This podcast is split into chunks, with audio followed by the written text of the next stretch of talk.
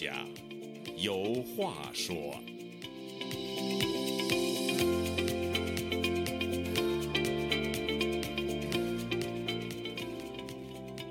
听众朋友，大家好，欢迎您再次来到《周家有话说》这个栏目，我是主持人家园。今天我们来聊聊梦这个话题。梦是人在睡眠的时候，由大脑皮质某些还没有完全停止活动的部位，受外界和体内的弱刺激而产生。所以说，梦是一个很自然的生理现象。人们通常以梦想来形容对自己所向往的事物和目的的追求。梦想也是人们追求美好生活的一种动力。比如，有些孩子梦想长大后成为科学家，有些想成为企业家、艺术家等等。当然，也有人想升官发财，这都无可厚非。生活在美国或者对美国有些了解的人都听说过“美国梦 ”（American Dream） 这个概念。什么是美国梦呢？有人会说，美国梦就是优渥的生活。有房有车有钞票，应该说这些都是美国梦的具体物质体现。理论上讲，美国梦是一种理想，它包括了民主、自由、权利、机会和平等等概念。其中，自由包括繁荣与成功的机会以及向上的流动性。为了实现美国梦的人们相信，通过自己的勤奋工作、勇气、创意和决心，一定会迈向富裕。而非依赖于特定的社会阶级、特权和他人的特别援助。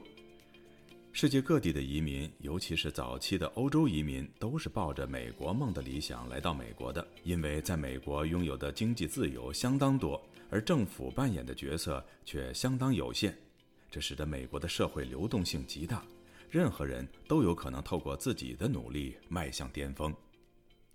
说到美国梦。也不得不要提一提中国领导人习近平经常挂在嘴边的中国梦。概括地说，中国梦是习近平上任后提出的构想。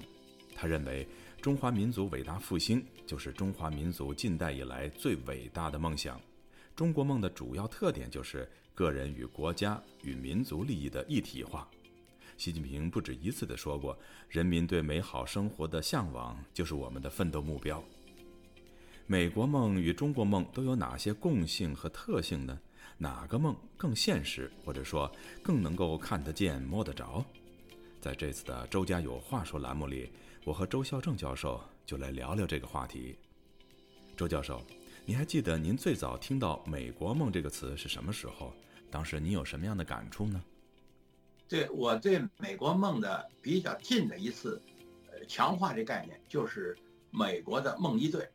或叫梦之队，因为当时我上中学的时候呢，我们的体育老师有的时候呢，这堂课改上下雨了，我们就在课堂里上，哎，体育老师就给我们讲，因为我们北京四中的我的体育老师叫韩茂富韩老师，哎，就是说呢，他呢这个体育方面的知识很丰富，嗯，他就给我们讲，他说美国啊有当时是二十几支职业篮球赛，嗯，现在 NBA，他说任何一支，我记得好像当时二十六支。说这二十六支任何一个这个职业篮球赛的这一个冠军，嗯，就是一个州的冠军，嗯，都能够在世界当世界冠军。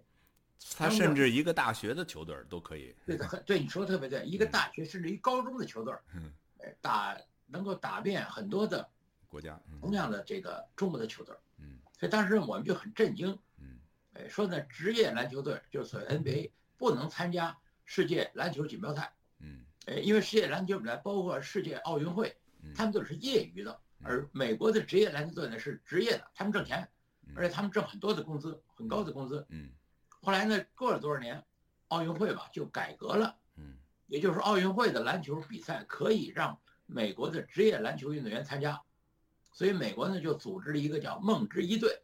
梦之一队里有一明星叫乔丹，号称飞人乔丹。我的印象从那时候开始。就又强化了一次，因为小时候就说过，说人呢有梦想，特别是学这个弗洛伊德梦的解析。嗯，后来呢，当然就有所谓幻想，幻想跟梦想差不多，但是后来呢，我们的正规教育就变成理想了。嗯，理想是什么？建立一个没有剥削、没有压迫的一个人人平等、自由的一个理想社会。嗯，所以那时候我们不说这个梦想，也不说幻想，说的是理想。后来到了习近平当头了，他就改成了。梦想。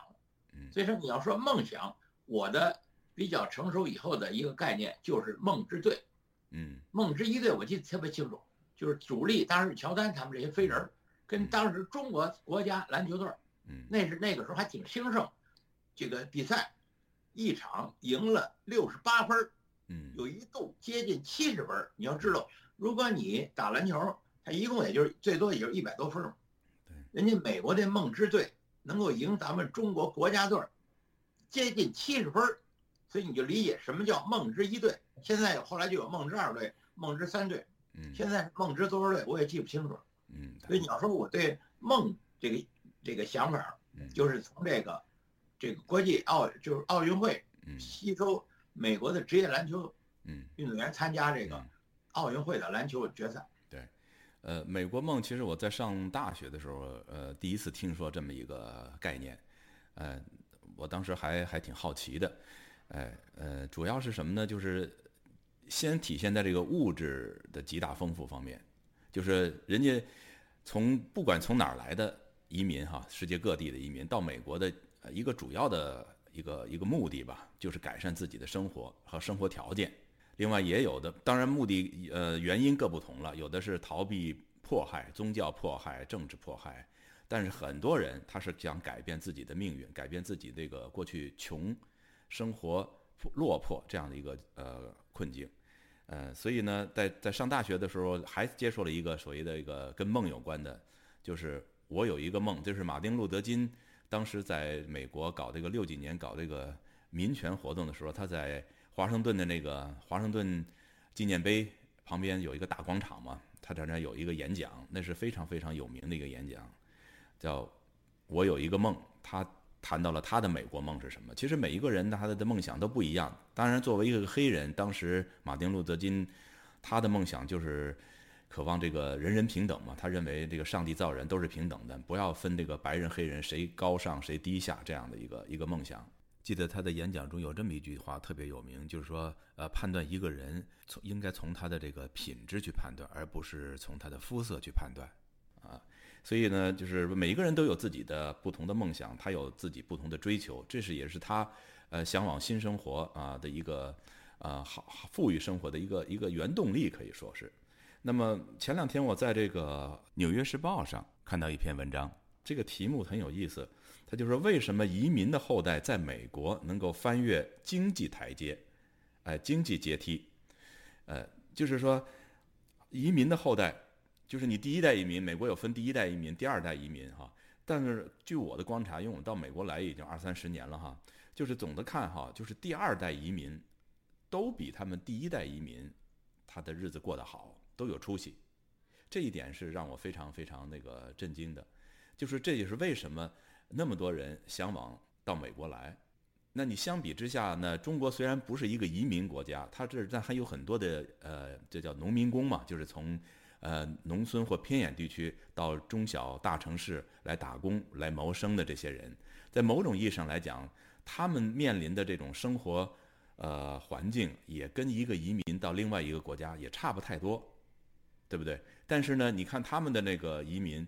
嗯，经过自己的努力，他们的第二代就很常有出息。但我不知道中国这个这农民工的他们的二代，呃，在一个新的环境里边，他们的生活情情况是什么样？我您因为你在中国生活那么多年，呃，也也可以介绍一下好吗？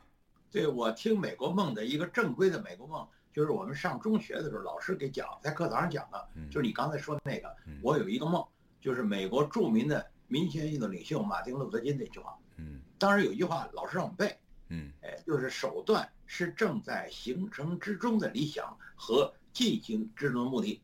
人们无法通过邪恶的手段达到美好的目的，因为手段是种子，目的是树。嗯，所以美国最主要的优点就是制度文明。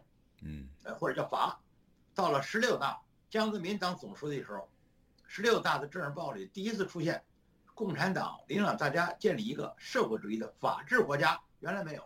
原来我们共产党是革命党，革命就是杀人。嗯，哎，十六大由革命党转型为执政党，怎么执政？民主执政、科学执政、依法执政。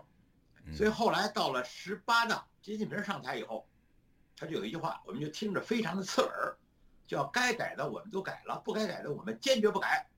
就是指的是改革开放，该改的什么？当然是政治体制改革。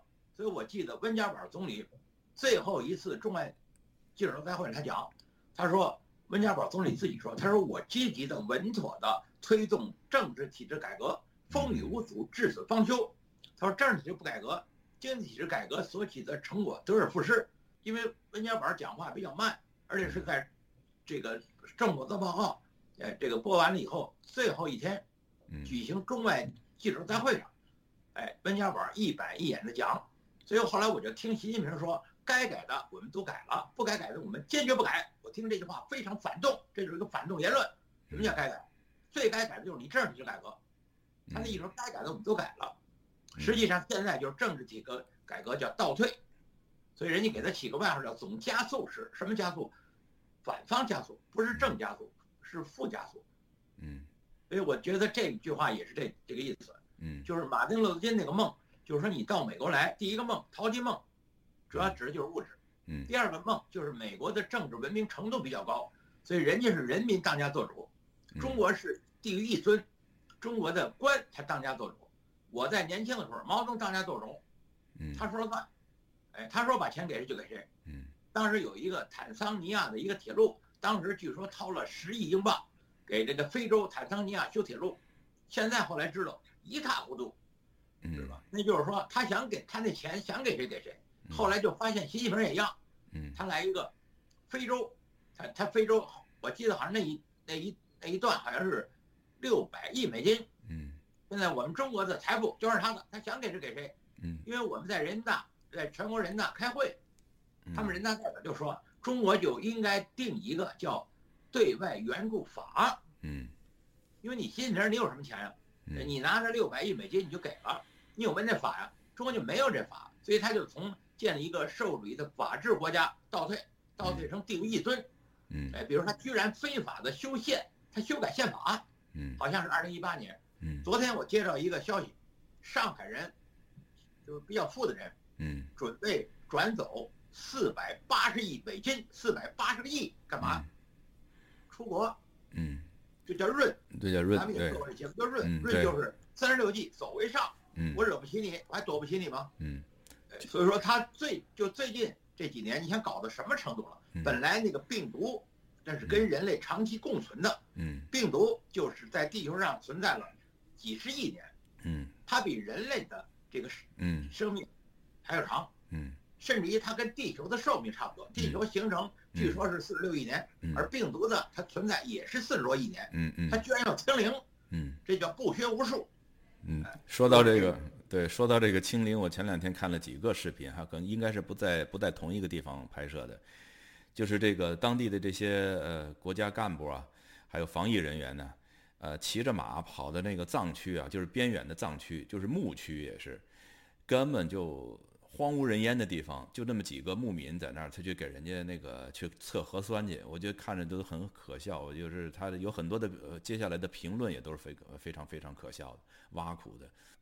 对，就是这意思，就是说病毒根本就是介乎于生命和非生命之间的一个东西。嗯，人类、地球有动物、植物、微生物，微生物有两种，一种叫病菌，一种叫病毒。嗯，病菌是微生物，病毒是介乎于。生命和非生命之间的东西，为什么它没有细胞核？嗯，所以病毒，你说它是生命吧？哎，它不会繁殖，因为繁殖需要细胞核，它没有细胞核。嗯，但是病毒又会复制。有人说了，复印机也会复制，你能说复印机是生命吗？所以它是介乎于生命和非生命之间的东西。所以它对于病毒，它根本就不知道，叫不学无术。嗯，而且是好大喜功。嗯，你知道，它叫清零。你能把人类的共同的生命的祖先。就动物、植物、微生物的共同祖先就是所谓病毒。嗯，你说你清它，这什么意思啊？是，这就是现在说那句话，就是小学还差一个月没毕业，而且他不去好好补课。嗯，所以我就说这个一把手，你作为国家主席，你又不识数，你又不识字儿，完了你就在这瞎指挥。用这胡锦涛的话，不懈怠、不动摇、不折腾，他就瞎给你折腾。你像上海多好的一个城市啊，两千五百六两千六百五十万人。都做挺好挺好，哎，他来一个动态清零，嗯，还有一个就是所谓的封城，嗯，行，我们再回到我们今天这个聊天的这个主题哈，就是美国梦和中国梦。呃，追求美国梦的是来自世界各地的移民，那么追求中国梦的呢是所有中国人，包括那个几亿，嗯，在城市里打工的这些农民工和流动人口。嗯，做一下比较吧，就是我看那篇那篇文章里头，基本上也介绍了一些，就是呃，对这个美国呃新一代移民和他们的后代，呃，在美国。呃的生活和他们的那个努力哈，基本上都有有了非常大的回报。呃，那先看一看这个中国的这种情况的话，你比如说我我举个例子哈，如果说你不管是你是非法移民还是合法移民，只要你在美国居住，你在这个社区里的定下来，然后呢，你的孩子就可以有权利，小孩子可以有权利在法律的保护下享受公呃就是叫公共教育啊，就是国民教育。别的孩子，美国那个公民的孩子，他自己上哪个学校，你这些非法移民的孩子也可以去哪个学校。当然也有私校，如果你是合法移民，你有钱，你可以去私校。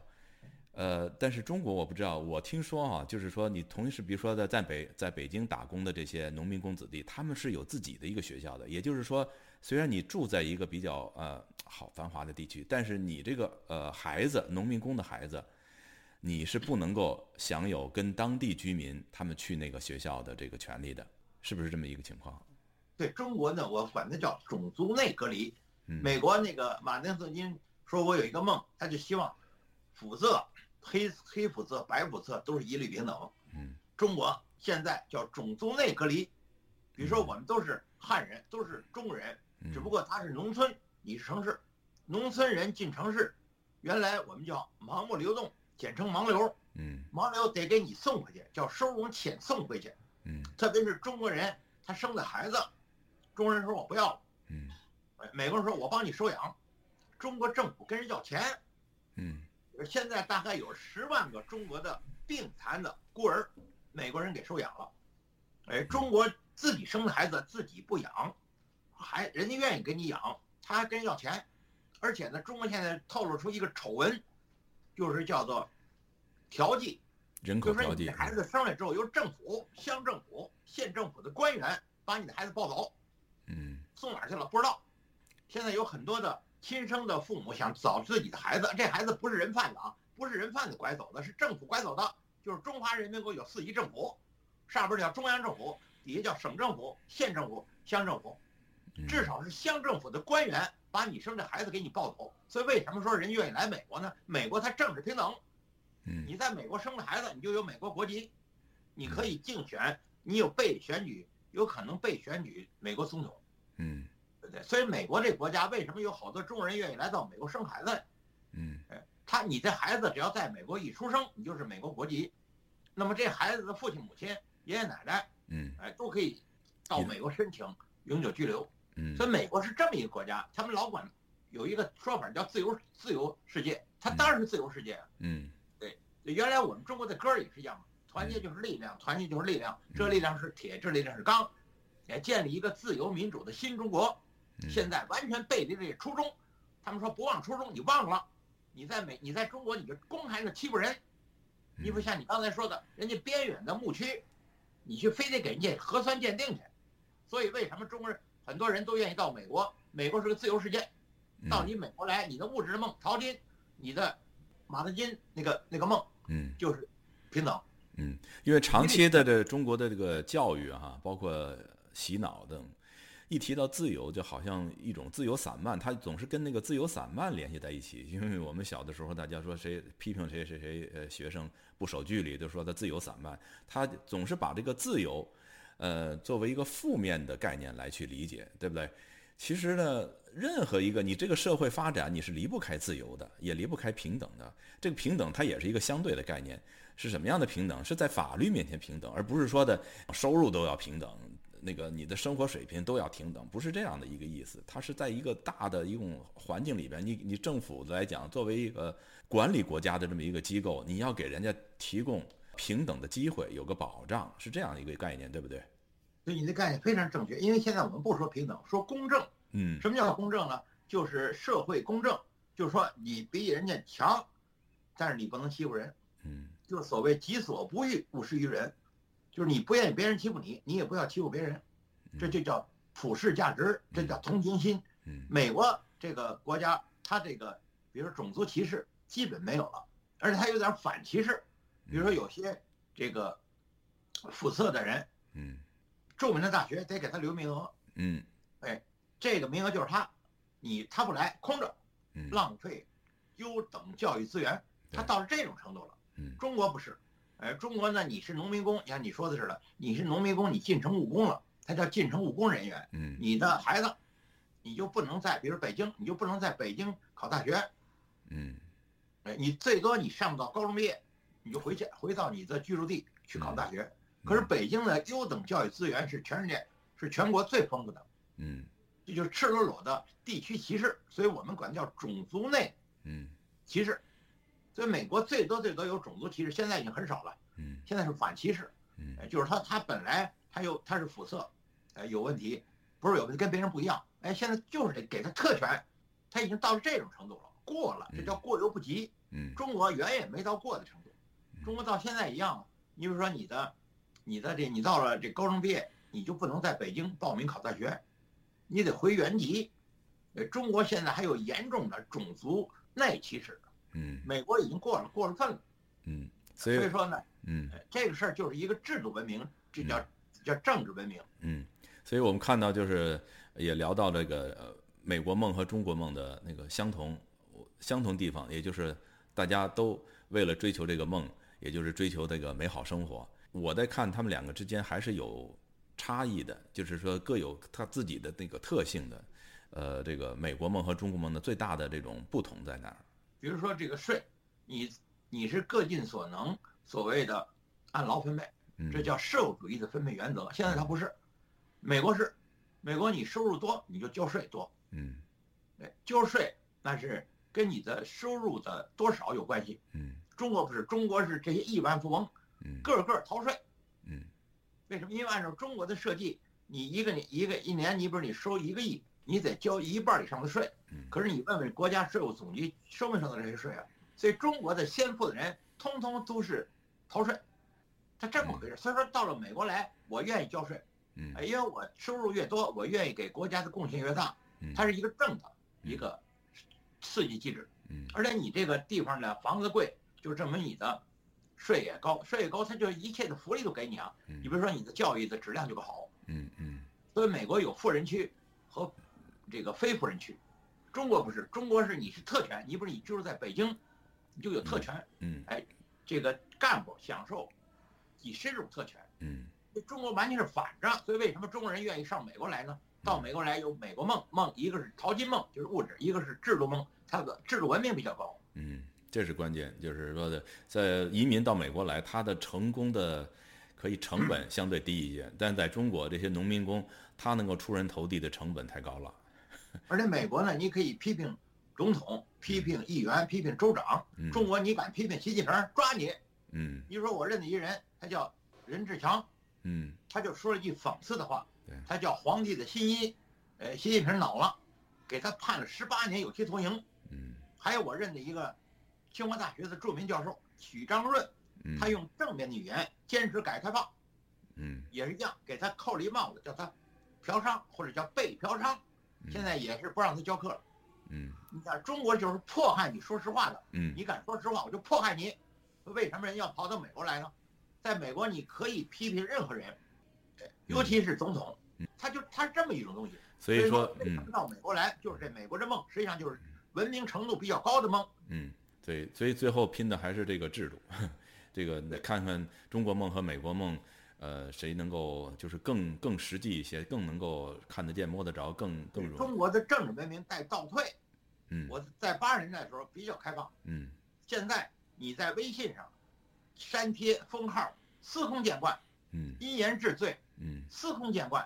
我在上学的时候，中学、大学的时候，有一个话叫“知无不言，言无不尽，言者无罪，闻者足戒，有则改之，无则加勉”。现在是一言治罪，所以中国就侵犯了人类的最基本的权利，就是言论自由。嗯，所以说这一切中国现在发生的这些现象，是不是都包括在这个中国梦里？是不是人们愿意看到的？显然不是。中国这梦，我就说它是噩梦。